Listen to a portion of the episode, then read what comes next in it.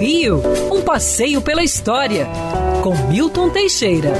Amigo ouvinte, dia 29 de dezembro de 1903, nascia em Brodowski, no interior de São Paulo, Cândido Torquato Portinari, o que seria um dos maiores pintores do modernismo no Brasil. Portinari estudou na Escola Nacional de Belas Artes, onde, enquanto aluno, foi uma figura tradicionalíssima, nada de modernidade. Depois viajou à Europa, conheceu novos ares, mas foi quando teve contato com os muralistas mexicanos que sua arte mudou. Adotou o expressionismo artístico, sendo muito bem recebido no Brasil de Getúlio Vargas.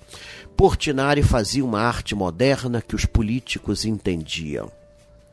Chamado para pintar e fazer inúmeros painéis no prédio do Ministério da Educação, Cultura e Saúde Pública, em breve todo prédio público queria um painel de Portinari e inclusive as mansões da época, vendeu até não poder mais, fez os painéis da ONU, realizou grandes obras no Brasil e no exterior e faleceu ainda jovem em 1962, envenenado pelas próprias tintas que tinham muito chumbo. Sua casa no Cosme Velho é tombada e há um projeto de restauração em curso onde inclusive descobriram-se painéis artísticos debaixo de grossa pintura nas paredes.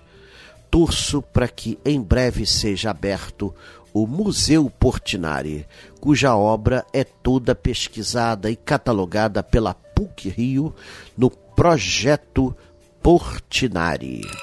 Quer ouvir essa coluna novamente? É só procurar nas plataformas de streaming de áudio. Conheça mais dos podcasts da Band News FM Rio.